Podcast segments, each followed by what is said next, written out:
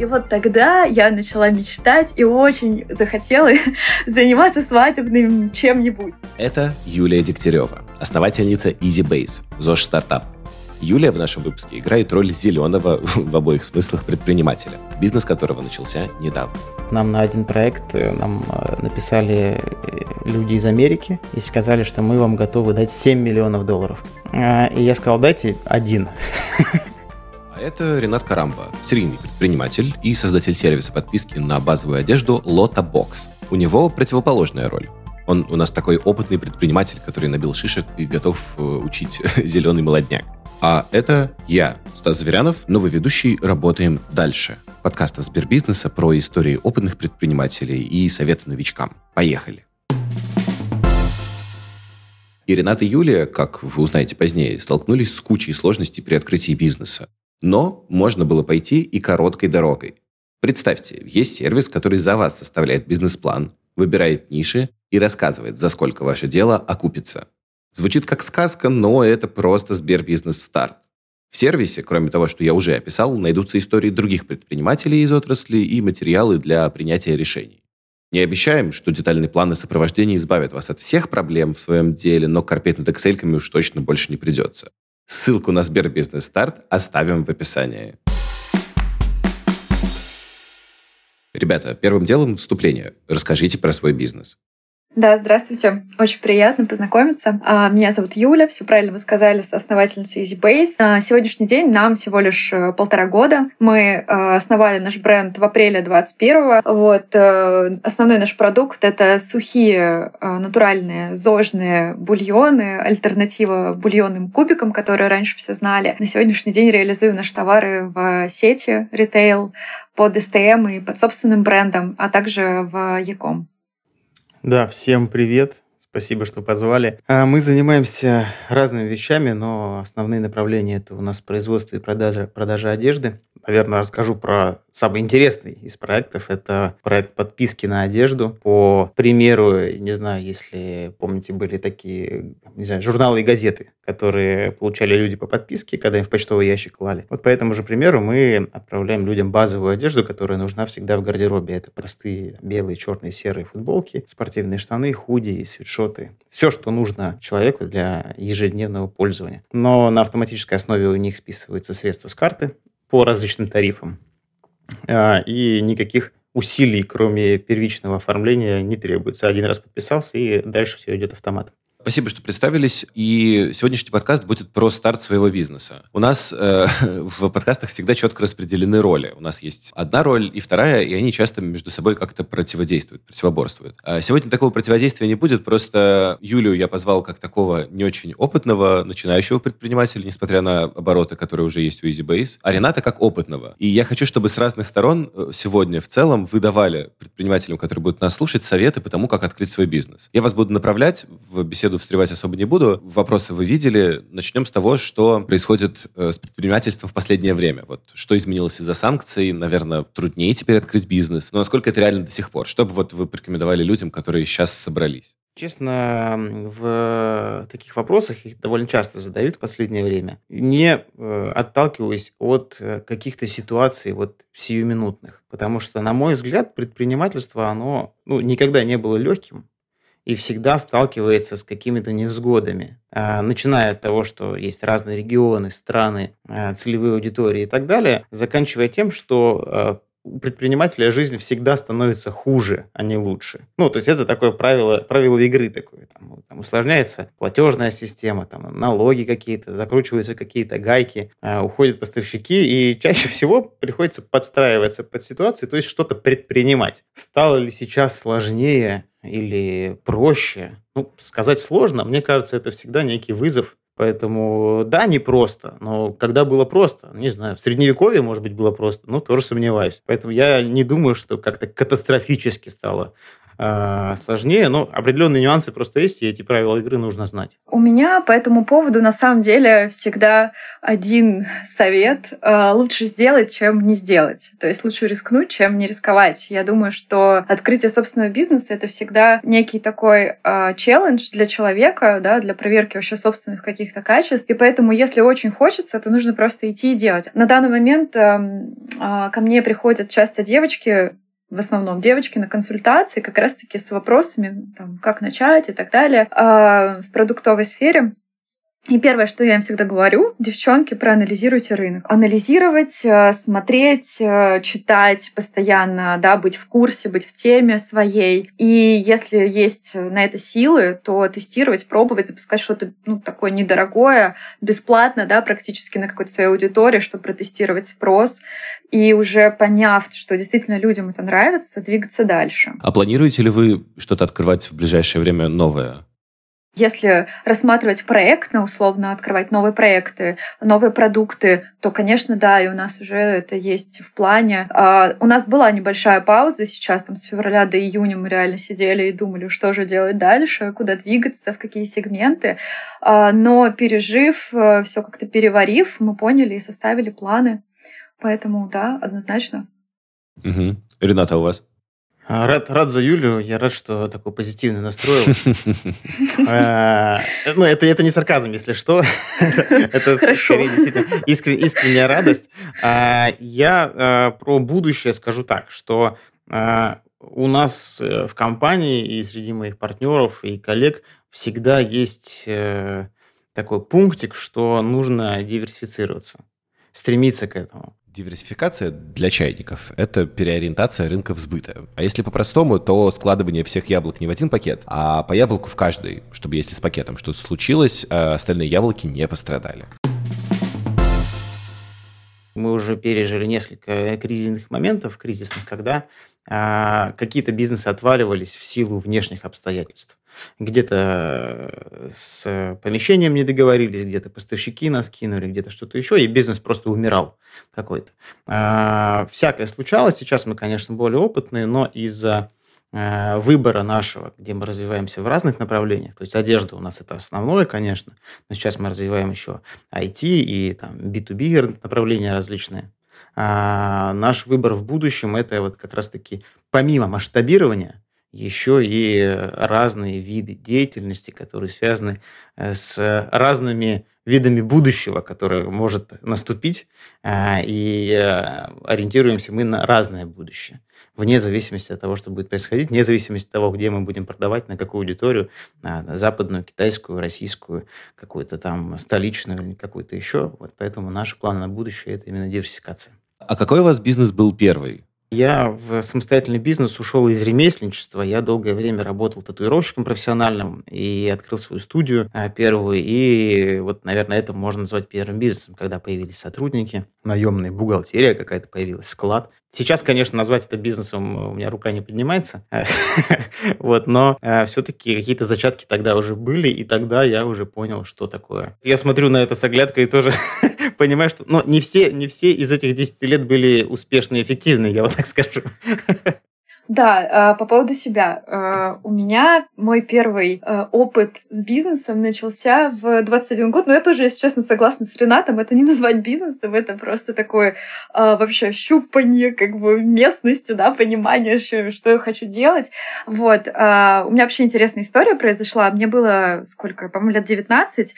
Я помню, что я ехала в поезде тогда из Питера, и мне попались э, ребята, которые вместе со мной сидели, мама и дочка. И у девочки э, такой был разговор, она что все время сидела в телефоне, и она все время с мамой обсуждала какие-то вещи. Я так говорю, о чем вы занимаетесь? Вы таки, с такими глазами горящими все делаете?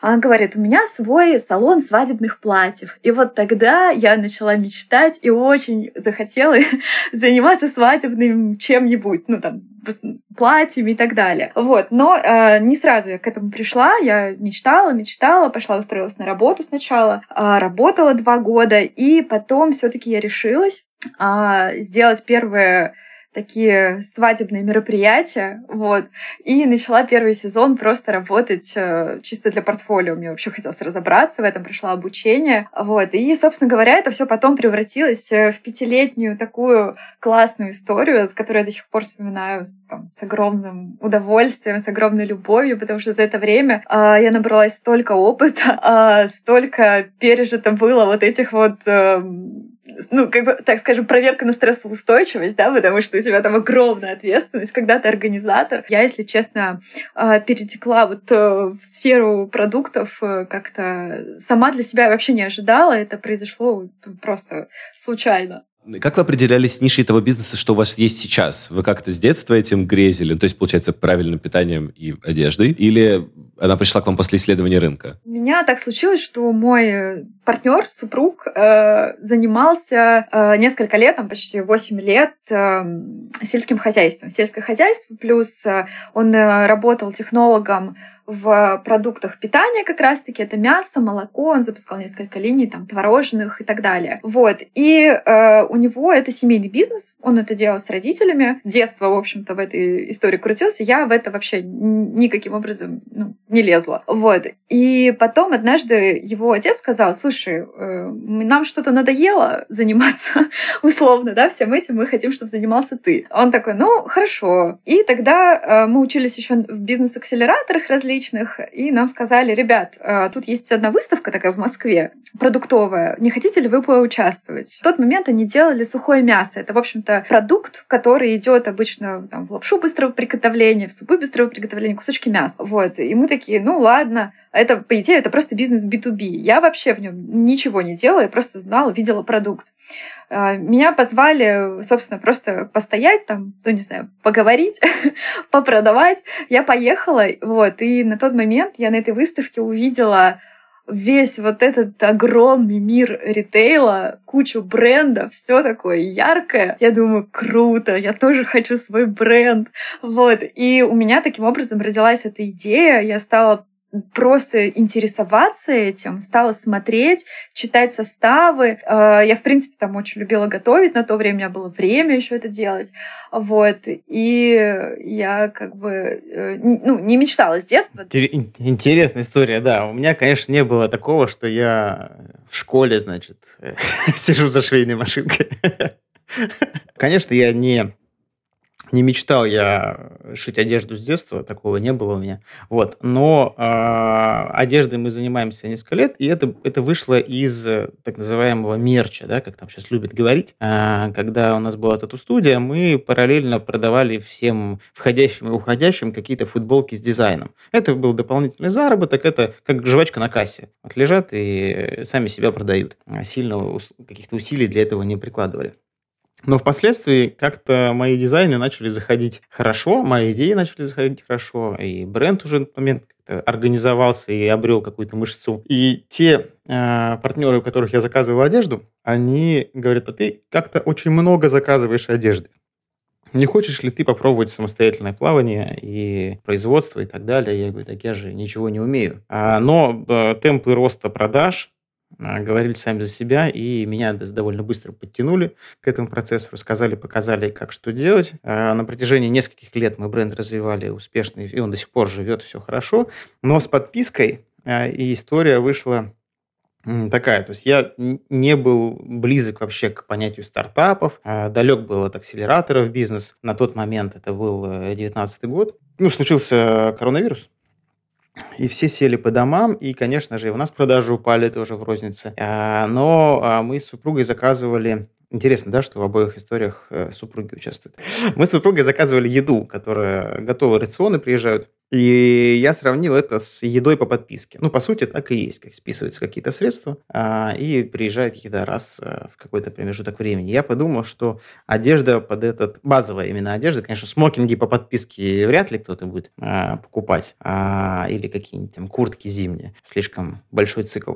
Вот. А базовую одежду, там белые футболки простые или спортивные штаны вполне себе в момент определения с открытием своего дела вы брали советы у каких-то коллег, были опытных? Да, когда я начинал, э, естественно, я никого не слушал, а потом а, понял, что опытные предприниматели, друзья, тренинги, бизнесовые различные курсы, они, конечно, очень сильно и, главное, быстро помогают расти. А, поэтому впоследствии для меня, скажем так, менторство, которое я ищу среди своих, э, назовем их старших братьев, да, каких-то опытных предпринимателей, оно стало обязательным, потому что это другой взгляд. А, особенно хорошо, когда этот взгляд из другой сферы, из другого масштаба бизнеса, он более ценен, на мой взгляд, потому что внутри бизнеса мы замыливаемся, а внутри бизнеса мы теряем фокус на чем-то, да, как-то детали у нас размываются, поэтому взгляд со стороны и помощь, и совет, а, на мой взгляд, это, а, ну, не половина, конечно, успеха, но довольно серьезная составляющая. То есть не половина, а процентов 30 успеха. Ну, тут сложно, сложно, сложно посчитать, да, но э, это ценность таких вот э, э, внешних каких-то влияний, советов или просто третьего взгляда, она, ну, ее тяжело оценить, но она точно очень-очень важная. Я в этом вообще полностью согласна. Да, полностью согласна. А, мы, в принципе, сотрудничаем кучей менторов постоянно. Вот, с ними растем. Если ты хочешь получить рост, и какой-то квантовый, да, там скачок, назовем это так, то однозначно нужно обращаться к человеку, кто тебя выше, куда ты хочешь двигаться, потому что он просто-напросто тебе может передать этот опыт гораздо быстрее, чем ты пойдешь э, сам, переправ все грабли. А э, у кого-то неопытного, ну, типа у членов семьи, например, вы брали советы? Ну, скажем так, мы, мы, я думаю, что Юля со мной согласится, хотя мы должны быть, наверное, в оппозиции с Юлей, да, но у нас, мне кажется, схожие какие-то видения. А, советы от неопытных они поступают даже когда ты их не просишь. Точнее, всегда, когда ты их не просишь. Самые ужасные советы. Да, эти советы, они всегда э, Точнее так, эти советы, они всегда. Вот. Они, они мне сыпятся из директа, из, э, из родительского какого-то чата, э, от моих друзей. А что вы вот это не сделали? А что у вас не слишком розовая футболка? А что она слишком короткая, слишком длинная, слишком толстая, слишком какая-то дешевая, дорогая? Неважно. Эти советы, они просто прилетают всегда. На мой взгляд, они, конечно, заслуживают внимания, потому что это люди чаще всего близкие. Или э, они искренне хотят помочь, чаще всего. Да, они, может быть, не разбираются в экономике моего продукта. Да, они, может быть, не разбираются в рынке. Но они искренне хотят помочь. Им кажется, что недостаточно розовая футболка. А, и это же все не со зла, да, это по доброте душевной, но относиться к этим советам я всегда советую с настороженностью, что ли, потому что хочется вроде кому-то угодить, как-то прислушаться, может быть, более людям старшим, да, например, к родителям. А, но эти люди, они ведь не, не видели ваши таблички excel А расскажите мне про э, деньги, Юлия и Ренат. Э, привлекали ли вы инвестиции в свой первый бизнес и там в свой последний бизнес? Или все на свои делали? Реально вообще сделать все на свои? Или это слишком э, сюрреалистично? Юля, Юля, Юля вздохнула, и я вздохнул сразу. В общем, решайте, кто начнет первый вздыхать. Юля, вы вздохнули первого, я вам как женщине уступаю. Хорошо.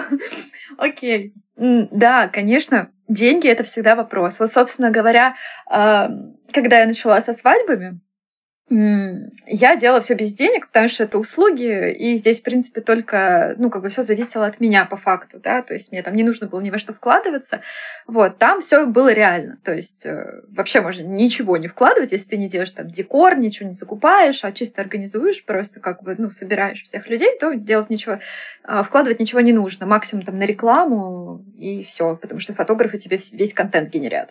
Но когда все доходит до э, какой-то продуктовой истории, история, как, ну, в общем-то, с тем же самым моим шатром, то там, конечно, я столкнулась впервые в жизни с тем, что деньги нужно вкладывать.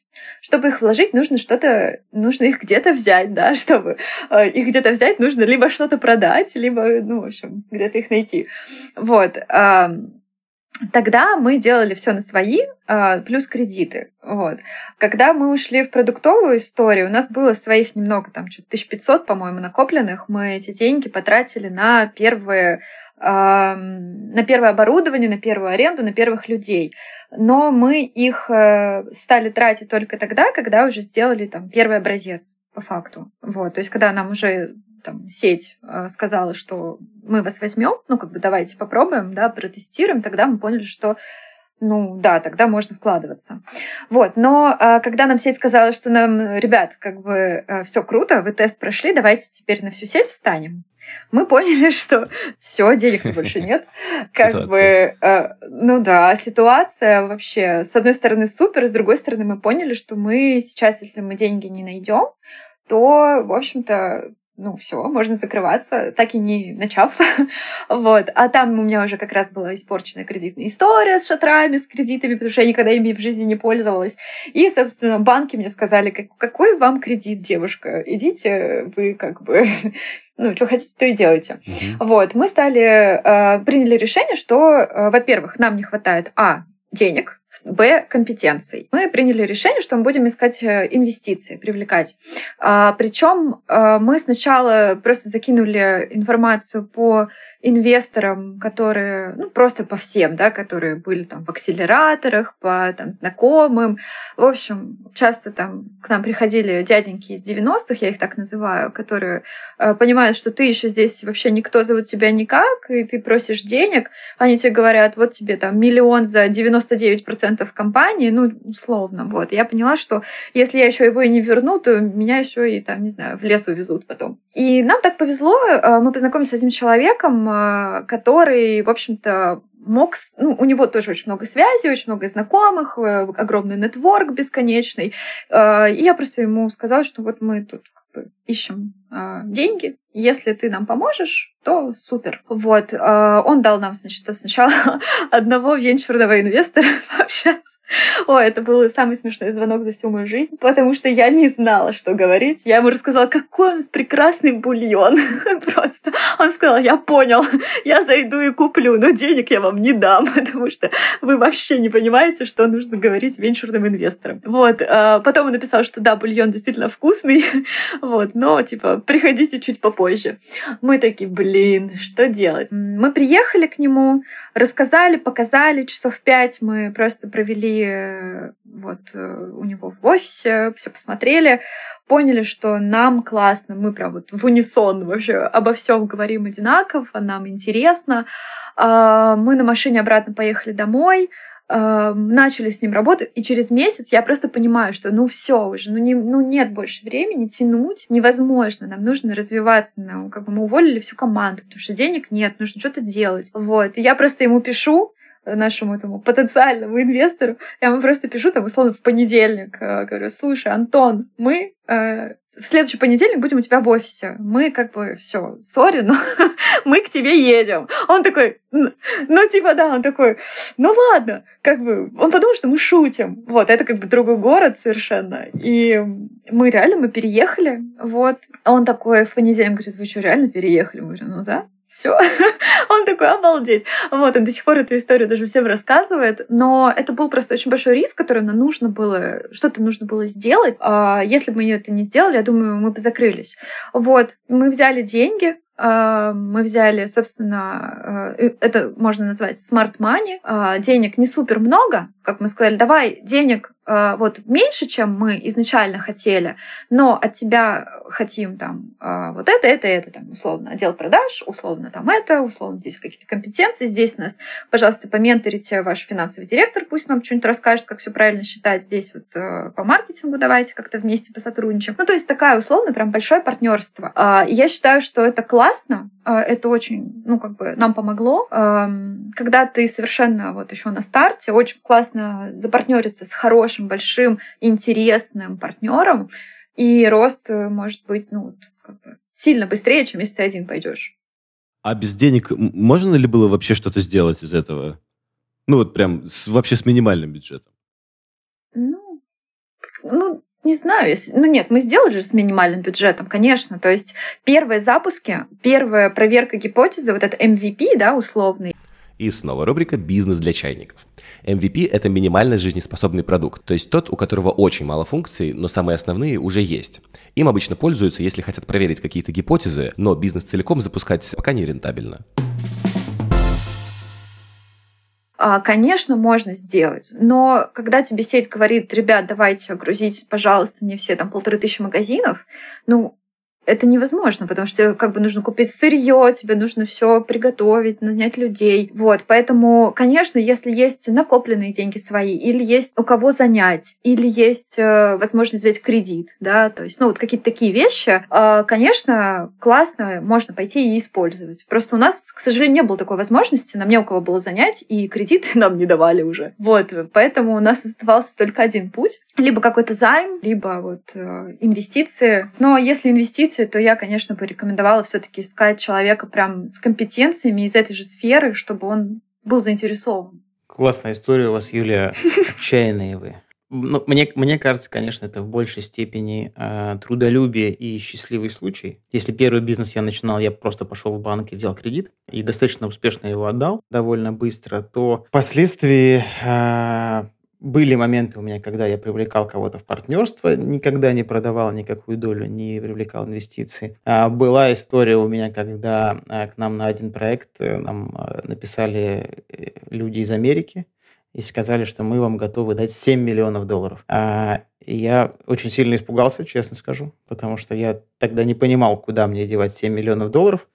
И я сказал, дайте один. Очень скромно. Да, они говорят, ну, только от семьи у нас. Больше можем, меньше не, можем. Я отказался, потому что, ну, я понимаю, что это не по сеньке шапка, как говорится. Впоследствии я все-таки старался обходиться своими деньгами, но до момента, когда перед тобой стоит такая возможность катастрофического роста, хорошего роста, а, мгновенного и большого. И вот в этот момент тебе действительно нужно привлекать э, инвестиции или какие-то внешние вкладывать средства, потому что иначе ты можешь наверное, можешь достичь какого-то результата, но очень медленно, потому что оборотные средства и рентабельность и прибыль, да, если человек там занимается нормальным э, бизнесом, да, не каким-то криминальным, а абсолютно человеческим, да, то рентабельность там, ну, не то чтобы там под 500%, да, у всех. Такого не бывает. Поэтому тебе нужно будет копить. То есть какое-то время тебе нужно будет копить, развивать свое хозяйство, развивать свое производство, там, продажи и так далее. Я вообще полностью согласна, просто дополню еще немножко. Тоже как раз-таки по девчонкам, которые ко мне там приходили, спрашивали. Э, действительно, кто-то делает то есть совершенно спокойно дома, печет там, не знаю, кексики, десертики, все что угодно. Они просто идут в магазин, покупают там, условно, какую-то миндальную муку, ну, если это ЗОЖ. Они все в магазине даже покупают, не у поставщиков. И они все равно на этом зарабатывают. То есть э, я согласна согласна с Ренатом, то, что тут, наверное, вопрос амбиций действительно стоит первоочередно. Если ты сразу же понимаешь, что я хочу, ну, много, да, я хочу двигаться вперед, мне для этого нужно это, это, это, то есть ты сразу себе ставишь большую планку, то, конечно, здесь все будет зависеть э, вот от этого, и ты, а, ну, этот порог инвестиций э, сам определяешь. Вот. Но начать можно и действительно с нулем рублей, просто с, голым энтузиазмом, да, там, э, дома сделав, мы, собственно, так же дома и сделали первый образец в блендере. Вот, мне потребовалось, не знаю, там, 100 рублей, может, 150 на, на какие-то компоненты. Ну вот, можно, можно сказать, что это первичный вход, да, такой пару, 150 рублей. Типа того, да. Ну, ну как бы я не могу так сказать. Я думаю, что говоря, Юлия может что... спокойно продавать курсы и говорить, что как начать бизнес э, с бюджетом 150 рублей. Типа Ой, ужас. Вот. А, ну да, то есть я не хочу как бы никого сейчас тут сказать, что вот у вас будет 150 рублей, ваше за всех будет все супер. Нет, не факт. Итак, Блиц. Я хочу э, получить от вас каждого по 5 советов, то есть чтобы в итоге получилось 10, начинающим в вашей нише. То есть в каких-то подписочных сервисах или в одежде в целом, и в ЗОЖ-сервисах. Давайте каждый по одному. Ренат, начнем с вас. Юлия, вы за ним. Потом обратно Ренат и так далее. Поиграем в игру. Составьте максимально дотошный и очень такой точный дэшборд. А, без дэшборда без понимания тех метрик, которые э, закладываются в понятие, конечно, любого бизнеса, но в подписочных моделях это особенно важно. Чем подробнее и детальнее будет дэшборд, чем больше вы будете снимать цифр с ваших действий, а тем вам будет впоследствии проще, потому что время будет идти, и аналитику, которую вы не сняли год назад, вам она может пригодиться через год, через два, через три. Поэтому составляйте дэшборд на входе сразу максимально подробный анализируйте спрос, изучайте клиентов, определитесь со своим клиентом и изучите его. Проанализируйте полностью весь рынок, что я имею в виду, конкретно в вашем продукте, который вы хотите производить и продавать, где он продается, как он выглядит, сколько стоит, какие у него э, уникальные свойства по всем, да, абсолютно. То есть одна большая таблица. А, не только по российским производителям, по разным производителям по всему миру а, такого же продукта. И тогда у вас соберется цельная картинка, что вы можете сделать, как вы можете его улучшить, э, во что упаковать, какой сделать состав и как бы создать э, продукт. Юлия будто бы вместо одного совета дала сразу около 40. Переходим к вам. Второй совет начинающему вашей нише. Считать экономику не с точки зрения того, что мы сейчас вложим в красоту, в дизайн, и я, я так чувствую, а считать экономику, вот возвращаясь да, к Юлиному как раз-таки совету, считать экономику, исходя из целевой аудитории, а не исходя из ваших собственных желаний и э, чувств. Потому что иногда хочется сказать, что я вот такую одежду ношу, я такую одежду люблю, и вот все такую одежду должны полюбить и носить, ну, это не всегда является правильной стратегией, потому что аудитория, возможно, ваша аудитория совершенно не вы, и вообще не близка к вам, и э, вы условно живете в Нью-Йорке, а ваша аудитория находится э, в Австралии, в Китае или где-то еще. То есть такой структурный подход. Да-да-да. Да, Юля, у вас? Да, я как человек, который как раз-таки очень плохо с цифрами разговаривает, ну, вообще, как бы... А вот антагонизм. Э, Ура. Да-да-да-да. Нет, на самом деле у меня, мне просто повезло, что у меня партнер э, считает, но он тоже особо не умел э, правильно считать. Так что мой совет будет таким, считайте, действительно, это очень важно. Действительно, это, ну, невозможно взять цифру с потолка, и как вот я почувствовал, действительно правильно Ренат говорит, так не делайте, это будет очень... Ну, с другой стороны, вы можете это сделать, протестировать на себе, понять, что это как бы... Нужно что-то с этим решать теперь, и потом вы пойдете считать. Вот, а, как бы на себе прочувствовать. Но если вы одна, например, девушка, да, особенно, а, которая тоже вообще не понимает, что делать с этими цифрами, то мой совет будет такой, обратиться к тому человеку, кто умеет считать обязательно. И желательно в той сфере, в которой вы а, собираетесь работать с теми продуктами, найти такого человека, а, заплатить ему, потратить время, деньги, но посчитать, потому что иначе вы просто потом можете действительно очень много потерять, нежели чем ну, заплатите специалисту. Да, очень дельно звучит. Надо читать все цифры, прежде чем начинать. Ренат, ваш третий совет. Сейчас я немножко, можно, прокомментирую Юлин ответ? Да, э, конечно. Вроде бы всем понятно всегда, да, проанализировать целевую аудиторию, а, считать цифры, составлять дэшборд. Вроде бы все все это знают. Но э, зачастую все говорят, да-да-да, мы все это делаем и считаем, но получается отстой, потому что этому не уделяется должного внимания. И я был точно таким, когда я думал, что я на самом деле считаю цифры, там, делаю дэшборд, а, анализирую целевую аудиторию, но я смотрю на свои аналитические записки, которые были у меня там 5 лет назад, и это детский сад. Понятно, что я прокачался и вырос, но те советы, которые мне давали тогда, как и какие цифры досчитывать, я почему-то игнорировал. Поэтому тут лучше не преуменьшать советов да, и стараться максимально себе не доверять в, в объективной оценке того, что ты делаешь, на мой взгляд. А совет мой, э, забудьте про стандартную работу. Потому что люди, когда приходят в бизнес, они не, не всегда понимают, что Работа в бизнесе – это не то, что ты пришел в офис в 10, ушел в 5 или там в 7 и поехал на дачу там или куда-то еще. Это, это не так. А могу сказать, что как бы не было не была привлекательна вот эта история, что ты сам на себя работаешь и сам себе предприниматель, и сам себе делаешь выходные. На деле получается так, что мой рабочий день начинается, когда я открываю глаза и открываю кабинет Сбербизнеса проверить счет. Это, это правда, и так происходит много лет уже. Мой рабочий день, вот вчера он закончился в пол третьего ночи, а, потому что я сидел, подбивал какие-то цифры. Не потому что их надо было сделать там или какие-то у меня горят там цифры, а ну, потому что процесс стоит. Очень грустно сделалось. Юлия, ободряйте нас. Нет, я на самом деле... Не, я, честно говоря, даже не буду, потому что я хочу поддержать. Потому что... Потому что на самом деле, когда я начинала, Блин, я не думала, что это будет так сложно.